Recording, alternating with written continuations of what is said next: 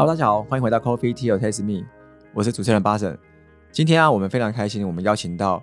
具有非常久历史，大概有一百零六年历史的一间商业学校，它在台北市，他们孕育了很多啊商业的人才的一间学校。这么久的历史中呢，我们希望透过啊校长的这个一些见解，让我们来知道说一间学校要怎么样撑过百年历史，然后能够去搭上这个永续的这样的一个趋势。让我们来欢迎台北商业大学前校长张瑞雄来跟我们做今天的分享。呃，主持人好，各位听众大家好。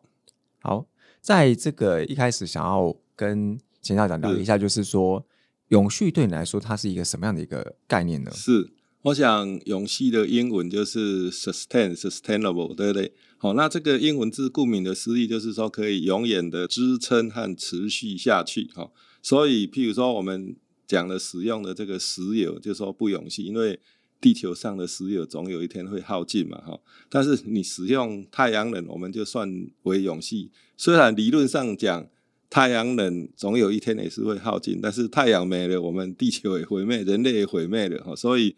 就是它可以让我们人类永远的使用下去，哈。所以永续的观念就是说，我们不要使用一些会被耗尽的资源。所以现在讲的所谓的 recycle、reuse 等等等，就是都是永续的观念，这样子。是那除了刚刚提到能源的部分，有没有其他永续议题你可能特别关注的部分呢？能源啊，资源的回收啊，再利用啊，哈，甚至人才也可以讲永续啊。因为一个国家要发展，一个社会要发展，源源不断的人才，这也算是一种永续啊。是那刚讲过去也在北上大任担任校长的时候啊，是。培育了蛮多的人才，是，因为历经了蛮多年的这个校长任期，所以是当初在培育人才的这过程中，你觉得人才跟永续的这个趋势，它要怎么样能够跟永续的接轨？因为毕竟永续也是最近这近年来才开始慢慢的比较蓬勃一点，过去其实以经济发展为主嘛。嗯那这个有什么大很大的差异？你有怎么观察到？呃，就学校办学的角度而言哈，当然第一个学校要永续哈，因为大家知道现在少子化。所以很多的高中、大学都招生困难，对，他连生存都有问题了，何况你要谈这个永续哈？所以就学校的角度哟而言，就是你办学绩效要好，才会有学生来，那你才能够永续嘛哈？面临少子化才持续会有学生哈。那对人才培育来讲，人才的永续就是我们大学一个社会责任，就是为国家社会持续提供这个源源不断的人才，让这个人才不会断层哈。大家知道，譬如说，我们去年的出生人口只有十三点八万人哈，那在往前一年大概十六万或十五万左右，所以一年就少掉两万人，就等于说，当我这些学生面临二十几岁他要进入社会的时候，那一年社会的人才他就少掉了两万人或三万人，那企业就是少掉了这些人，对不对？所以就等于说会有这个人才。接续不上或人才断层的问题，哈，这也就算是对永续来讲也是一种危机啦。对，可能少子化的影响，其实对于这时候在学校的连接上，对永续，他最需要关注，可能就是我要怎么应用这个，对，怎么 survive，怎么生存，怎么生存，然后才知道说，哎，我到底永续要怎么做？是，这本身在学校里面，如果提到这个办学可能招生的问题之外，在呃，我们所谓的，比如说学生在学习的一些课程啊，还有一些学校未来就业的时候。北上大有那时候有在做什么相关可能跟永续比较接轨的一个措施吗？有，当然有。大家知道联合国所谓的 SDG 哈，有十七项的这个叫做 Sustainable Development Goal 哈，就是可以永续发展的目标。对。那英国的《泰晤士报》有对全世界所有的大学对这 SDG 这十七项到底每个大学做了多少来做评比哈？这所谓的叫做。Times 的 Impact Ranking 哈，就是一个 Impact 对社会影响力的这个排名哈。那我们北商在我在任的时候也参加了这个评比哈，就是针对这十七项哪一项我们可以做到多少来，就会有一个分数这样子。那很高兴我们至少有进入这个台湾的排名里面，虽然排名还很后面呢，还有很多努力的地方，但是学校要。进入这个排名，就是要根据那十七项，譬如说你在节能源方面，或是说在减少社会的贫穷跟不公平方面等等等，你都要做到一些东西。那学校能做的，譬如说减少这个不公平或贫穷的话，就是我们对弱势学生要给他多以补助哦，功课上或是经济上给他帮忙哦。那当然节约水电、节约能源这不用讲这样。然后另外你有开很多永续相关的课程哦，这些都是列入评比的分数啊。那大学就是要根据这些要求来做这样子。所以基本上我觉得。你刚才讲到排名很后面，我觉得毕竟都是一开始，你有开始总是比很多没有开始来的好。对，就是没有第一步还是很重要的。是，而且有时候参加那个评比也需要点勇气。对，我讲刚讲人才培育嘛，就是学校培育人才。那在我们提到这个到企业界的时候，在人才招募的那个阶段，可能台湾在永续的人才，也许如果培育的不够多的话，很多企业在需要永续人才，可能也会不够。所以在你认为现在企业在做这个永续？相关这样一个专业知识这样的一个人才去招募，然后要帮助企业做一个所谓的永续转型的时候，你觉得他们遇到的这个困难度在哪里？然后你觉得他们这个过程中，他们会觉得这是一个机会多还是一个挑战多？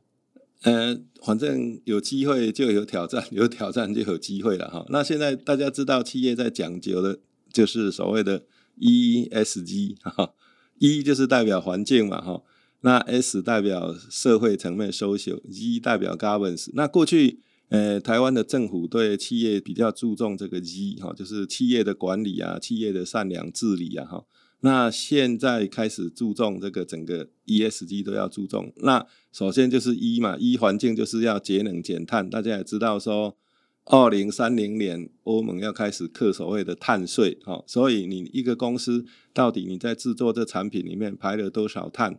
哦，那你如何要减碳等等等？那这些都是需要这永续的人才。好，那问题就是说，现在台湾的大学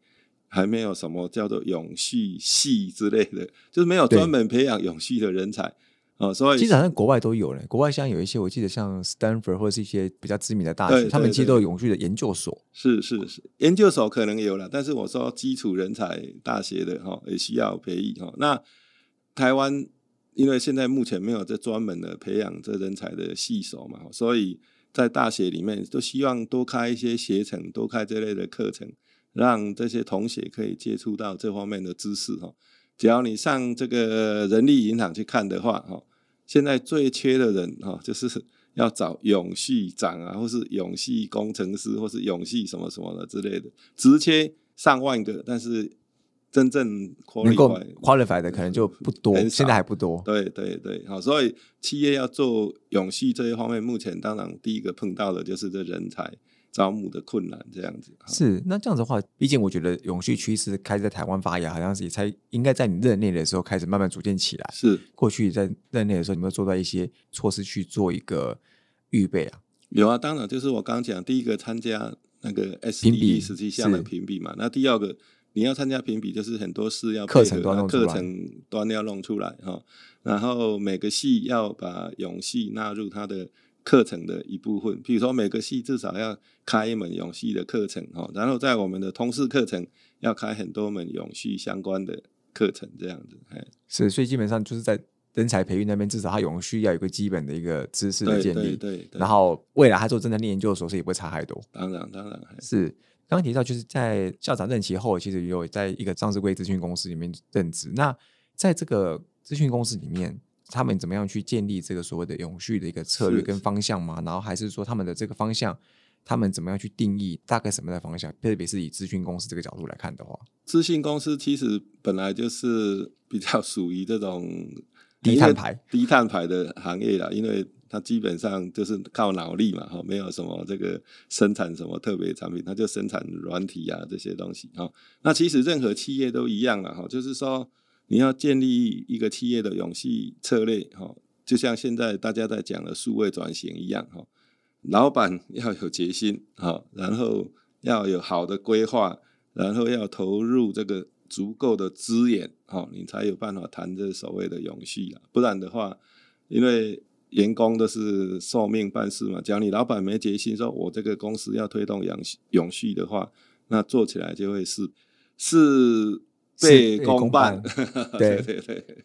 是，那目前你任职咨询公司，他们现在是定了什么样的一个方向啊？就是比如说，因为公司其实我觉得，当然耗的碳比较低，对，但基本上他们还是利用到一些，比如说伺服器啊，一些对对硬体的一些资源。对对。那这些资源他们怎么样去做，跟其他咨询公司比较不一样的地方？然后还有怎么样去对定这个目标啊？我们有发展一套叫做 Net Zero 的系统哦，Net 的 N E T Zero 就是零嘛，净零的系统。所谓净零的系统，就是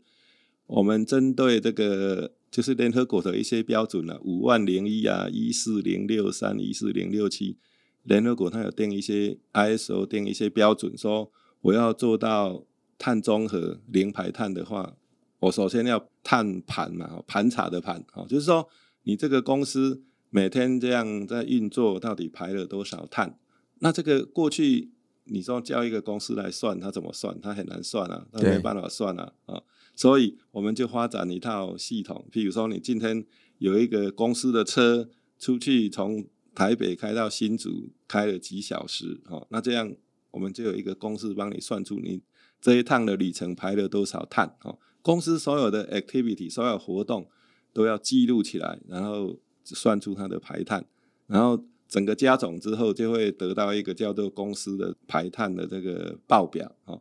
这种报表就是未来你要，譬如说你产品要输出到外国的话，它就要看你这个东西，哦、是根据这个东西来克你的碳税啊，等等等这些东西。哦所以我们发展这套软体的目的，除了我们自己之外，我们也希望提供给其他公司来用，让他可以知道自己说排了多少碳。你知道排多少碳之后，才知道接下来下一个步骤才要去减碳，这样是。那在整个方向里面呢，你觉得公司在转型的过程中是硬体，就是那种设备，或者是说软体，或是这种人才的，是哪一个比较重要，或是比较核心？为什么？那因为我相信咨询公司请你过去任职的时候，你过去也是在教育界，会不会是因为这个情况下，他们想要侧重，觉得哎，可能也许软体比较重要，所以在人才招募的时候，想要多花一点这个心力，需要一些专业的一些人才的挹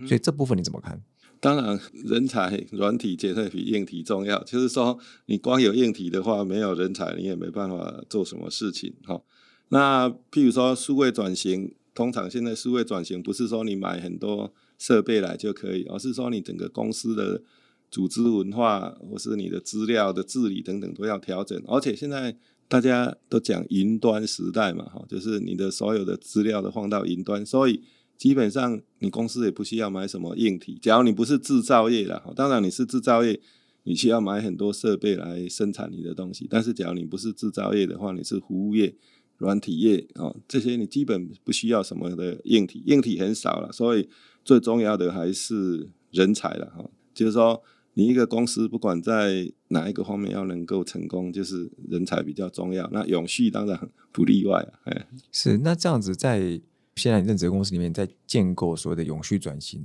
嗯人才招募这个建制这个软体的部分，嗯哼。有没有遇到什么样的这个一开始转型的一个困难？然后有没有想到怎么样方式去克服？呵呵，基本上公司一开始做就是从节约能源开始啦，水啦、电啦、纸张啦这些开始，硬体的开始先改最快，对对对对，就是这个比较容易有成效。那你要节省纸张，很简单，譬如说你的公文你就电子化，对不对？因为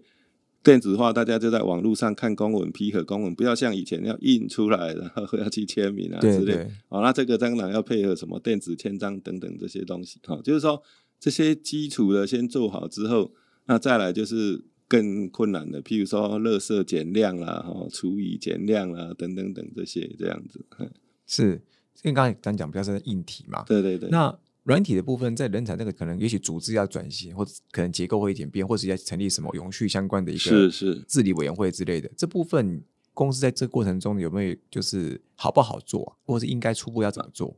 那当然，公家机关跟私人机关可能不同。公家对机关就是你的整个这个组织架构要修改，它有一定的这个程序哈。那私人机关其实动作都比较快一点，只要上面的领导者有决心哦，说做就马上做。哦所以很多企业现在就开始设立所谓的永续长啊，等等等这些。好，那这个只要他们上层的董事会通过，下面就马上做了。所以你觉得有比在过去在学校里面的体制里面来的速度快很多？哦，那当然了，这个企业都是每天在作战啊等等等这些。那学校因为公家机关呢，毕竟有一定的这个呃程序这样子。所以，如果有一些学校假设还没有开始去做这件事情的话，你有推荐他们可以怎么做吗？假设以学校来讲，这种公家机关的话，就是假设可能哎公务还在送还很久，那他可以怎么样做一个基础的事情？就是组织架构可以先调整了。现在所有的大学里面，我看几乎还没有设立所谓的永续长啊。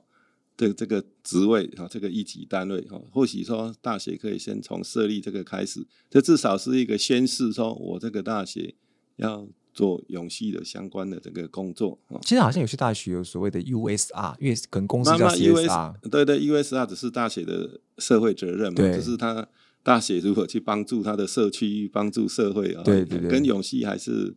呃，有一点牵连，但是比较少了。它就只是永续的里面某一小部分而已。对对对，就是去服务社会而已。对对对。所以现在应该没有大学有有所谓的永续委员会或永续长这样的一个组织，对不对？至少我还没有听说过。对对。所以这可能是可能公家机关需要还要努力的地方，就是企业可能走得很快，但是公家机关对流程真的比较长。因为他要设立这个的话，当然，只要你是这个所谓的临时的 ad hoc 的 committee，那随时可以成立哈。但是临时的成立。比如说，你找某某教授来担任永续长，因为是临时的，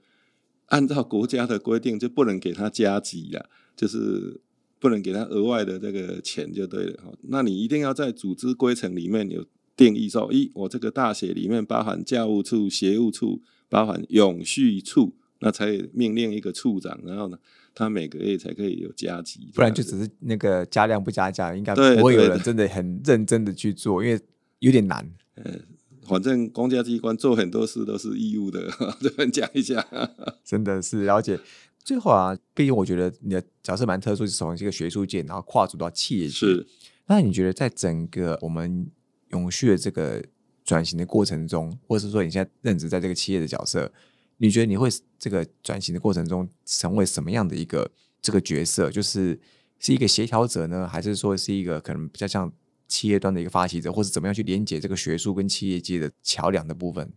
呃，我现在角色比较像是所谓的这个先导哈，先跟宣，哎，两个宣哈啊，宣导，一传教士，对对对，一个是前面那个先啊，先去做那个先，一个是宣传的宣，先导跟宣导哈，是，就是说在我们。公司或企业里面哈，我们要提倡这个观念。那这观念其实永续的观念很多了哈，就是说除了刚讲那些例行的节能减碳之外，你比如说我们的这个同仁出去服务顾客，怎么样的来服务顾客，把我们永续的观念顺便传给顾客，这也是一种很重要的这个 mission 哈任务，这样也是一个教育的意义。对对对对对，就是说，当然我没办法，因为毕竟。公司还是他有一定的这个董事长啊、总经理啊，他们按照日常的生活来做。但是有一些需要这个观念的沟通，或是顾问的工作，或是跟外面的这个呃接触啊等等，这些我都可以帮忙。是了解，所以我觉得这主要是蛮特殊，因为要学术跟企业这这个转换过去，然后其实可以带进蛮多的不同的这个不同的观念跟思维。对对对，好，今天非常感谢。台北商业大学前校长张瑞雄来跟我们做今天这么样丰富的分享，包括他怎么样从商业学校的一个角度来去看这个人才的培育以及永续趋势的这样子的转型，在学校里面怎么样去运作，以及现在学校只有在做 USR，可能也不是那么跟永续没那么那么好的一个接轨，未来可能需要成立一些永续的专责单位，才有可能去让这个学校跟永续能够做一个更好的一个承接以及。更好的一个互动，然后让学校能够搭上永续的一个趋势，以及学校能够跟企业能够有一个接轨的方式，然后来以学校的这个专业角度，能够帮助企业去在人才培育以及人才招募的时候有一个更好的方向以及策略的一个规划。那我们再次谢谢台北商业大学张瑞雄前校长来跟我们做今天的分享，谢谢，谢谢，谢谢各位听众。Coffee Tea or Taste Me，轻松要永续，我们下次见，拜拜，拜。